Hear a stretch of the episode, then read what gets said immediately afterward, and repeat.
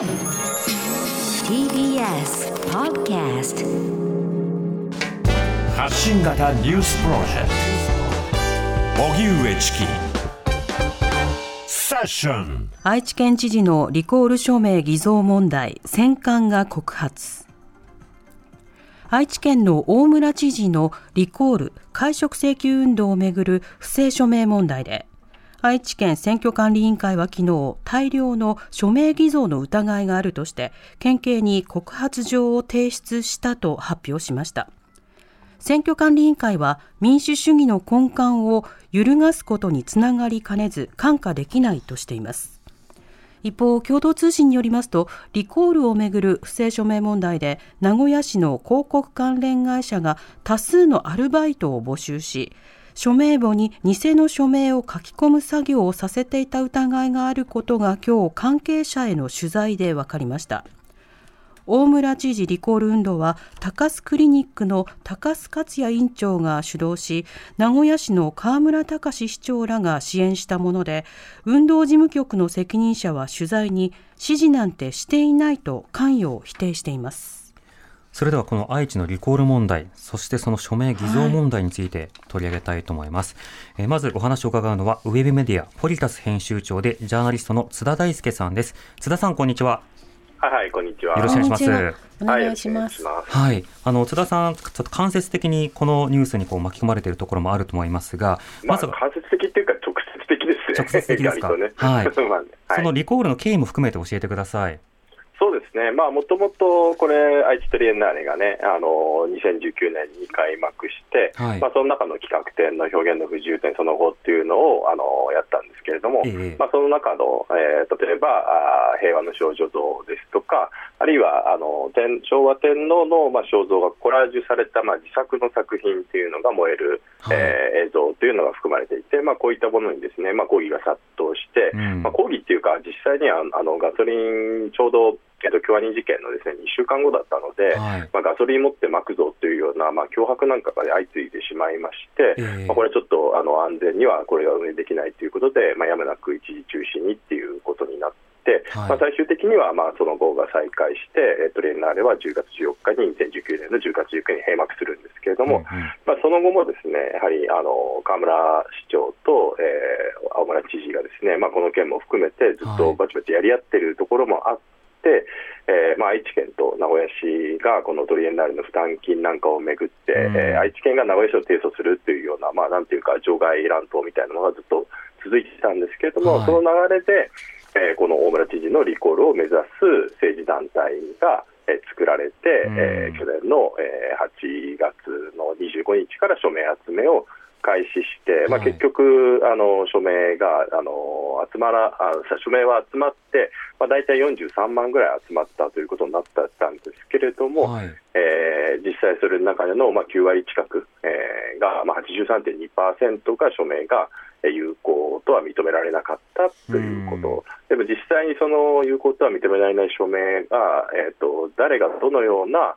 目的で、あるいは指示があったのかということが、はい。えー、問われていたんですけれども、まあ、それの全容が少しずつ今、まあ、報道によって明らかになってきているという状況ですね。43万筆の署名集まったとはいえ、これ、あの目的の数に、目標の数には、つまりリコールが発生する、発動する数にはたたどり着かなかったと、まあ、ただし、その中にこう大量の、まあ、不正、えー、偽造などがこう含まれていたのではないかということですけれども、これ、あのブロック紙の西日本新聞が、えー、これ、スクープを出していまして、どうもその佐賀県で、中日と日清新聞の、多分連携した調査報道ですね、合同取材ですかね、は。い、この取材で分かった内容も含めて、津田さん、どういうふうにお感じになったのか、いかがでしょうか？そうですね、まあ、簡単にその、まあ今日僕もこの記事見て驚きましたけれども、はい、えーと、簡単に言うと、まあ、この不正署名に関して、うん、まあ、名古屋市にある広告の関連会社、えー、これが、えー、この愛知リコールの会に対して協力しますよっていうふうに、まあ、まず協力を申し出たと、はい、で、えー、この、えーと、リコールのこのはがきですね、はが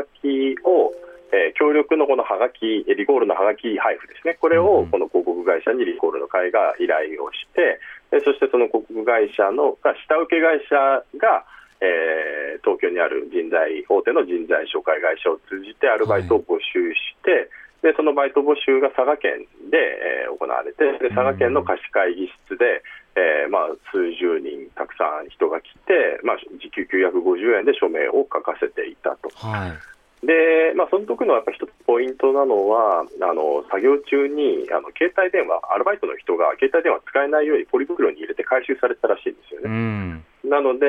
えーまあ、だからあのそこのそういうような、まあ、ある種の不正がそして行われている場面が外に出たらまずいっていう認識があったのか、まあ、使用不可だった、うんうん。あるいはこのリコール不正の、えーリコリコールの署名の署名簿って10名まで記載できるんですけれども、があの全部埋まっていると不自然なので、まあ、7人ほど書いたら次へっていうですねそういった具体的な指示とかもあったということで。でまあ、報道を見ていると、この広告が、もともとのです、ね、広告関連会社の幹部は、はい。まあ、このリコール運動を主導した事務局の指示でこれやったというふうに周囲に説明してるらしいんですよね、ええ。まあ、あの報道によると。うん。なので、だからまあこの事務局が指示したということが一つポイントで、はい。まあ、今回の不正リコール、まあ、こういった、まあ、なんていうか、組織運動って、まあ、なんかリコールをなんとか成立させたい現場の運動員が個人的に暴走してやったっていう、まあ、そういう可能性もあったわけですけれども、ええただこの報道で、まあ、証言なんかを見ていると、事務局が業者に具体的な依頼をしていっているので、まあ、組織的な不正を働いた蓋然性も、まあ、高くなったという状況にあるのかなと思います。うそうですね。となると、組織的な不正ということになれば、そのまあ、お金を大量に投じることによって、特定の政治家の、まあ、リコールを果たそうと、つまり、えっと、政治活動というのを停止しようという、まこれはあの民主主義的にも非常に問題のあるものだと思うんですけれども、津田さんはどういった枠組みでこれ、問題だと感じですか？そうですね、まあ多分複数あるんですけれども、はい。今の、まあ、ゆうえさんの指摘でいうと、単にあのそういうことをね、お金がある人が気に入らない政治家を、えーらあのそうやって会食することができるっていうことを防ぐために、まあ、地方自治法に規定があるわけですよね。うん。なので、このリコールの声明の署名っていうのはの偽造っていうのは、この地方自治法のな74条、えーの4、第2項で、あのーこれは犯罪になるということになっていて、だからこの不正署名自体がまず犯罪で3年以下の懲役、あるいは50万円以下の罰金刑に処せられるわけですよね。で、で今、報道を見ている限り、この発注側はこの行為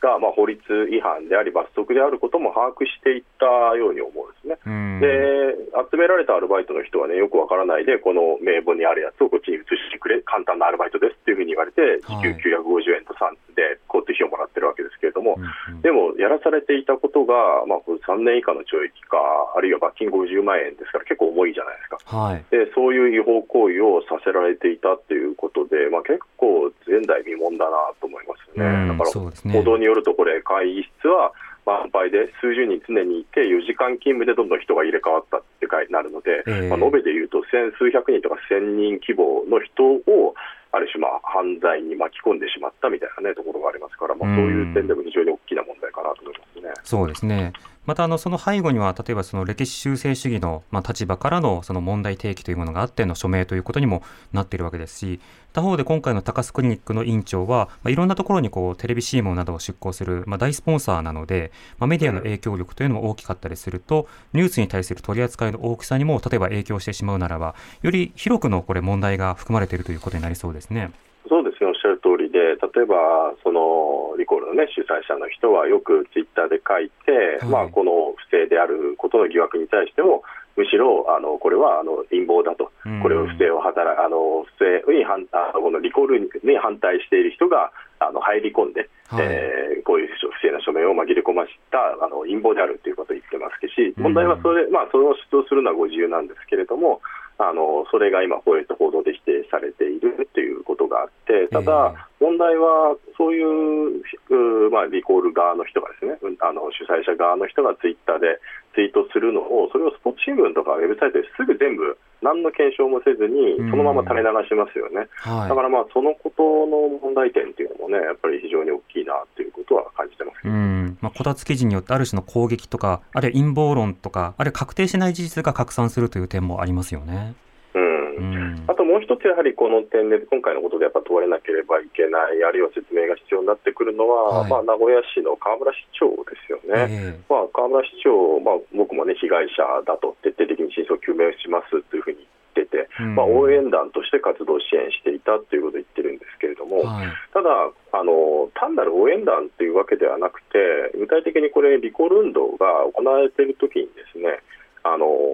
2010年にも河村さんって、市議会解散のリコール運動をやって、それをまあ成功させているっていうのがあるんですけれども、はい、実はあの時に11年前に署名した人のところに、今回のですねリコール署名の受任者になってくれっていう封書が届いてるんですよね。えー、で封書が届いていて、その文面の最後に、公共主催の公共事業、えー、皆様の血税を使ってのこのような反日プロパガンダと言われているような、言われるような政治的に著しく偏った展示を大村知事の独断独裁で許するのは許されないと、名古屋市の公務として主張しているのですって書いてあるんですね。はい、つまり、だからこれ、相取りの展示を許可した責任者である大村知事をリコールするのが今回のリコール運動の趣旨ですから、このリコール運動は名古屋市の公務としてやってるっていうふうに支持者向けの文書で配布して宣言しているので、はいはいまあ、この文章を見る限り、ちょっと自分は無関係っていうのはね、さすがに筋が通らないんじゃないかなっていうことは思います、ね、そうですね、まあ、関係しているし、権力を乱用しているのではないかというのは、その疑義が向けられてもおかしくないフレーズではありますよね。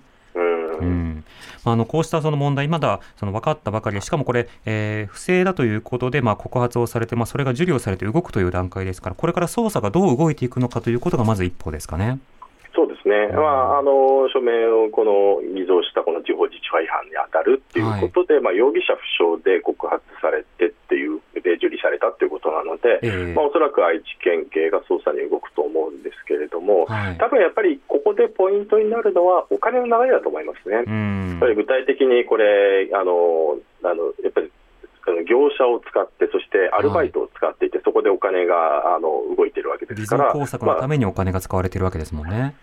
ね、それのやっぱりお金の流れを追っていくということが必要だと思います。あとやはり気になるのが、これ、リコール運動であのクラウドファンディングやってるんですね、リコールの会が。はいはいでまあ、これあの、あの署名運動っていうのは政治運動なので、例えば寄付を、えー、まあ、あの高須さんはすごくお金持ちですから、別に大した金額ではないと思うんですけど、あのこれ、でも何千万とか何億とかって払うわけにいかないですね、これ、1人の寄付っていうのが制限がありますから、だからまあクラウドファンディングをやったんでしょうけれども、でもこれで、まあ、あの高須さんなんかがツイートしてるんだと、5000万円近く集まった、まあ、4200万円なんていう人もいますけれども、はい、まあそまあ、かなりの金額がクラウドファンディングで集まっていると、ただ問題は、これ、リコールの会のホームページで集まった金額がちゃんと正式にいくらで、どのように何に使われたのかっていう収支報告がないんですよね。はい、なくて、でまあ、この今日の報道を見る限り、この時給5 950円で、まあ、あの募集されたアルバイト、まあ、こういった組織的不正に、まあ、お金がつぎ込まれた可能性というのは当然十分考えられるわけで、まあ、寄付した人にとってもね、こんな不正な目的で使うんだったら返金してほしいと思う人もいるでしょうからこそ、はい、やはりまあ集めたお金をどのように使ったのか説明責任も問われるでしょうし、うんまあ、そこの集めた支出管理をしていた事務局が真っ先に消費者対象になって、まあ、そこから指示系統なんかが今回の全容が明らかになっていくんではないのかなということは思っていますね。わかりました。津田さん、ありがとうございました。はい、ありがとうございます。ありがとうございました。えー、ウェブメディアポリタス編集長でジャーナリストの津田大輔さんに伺いました。TBS ラジオ荻上チ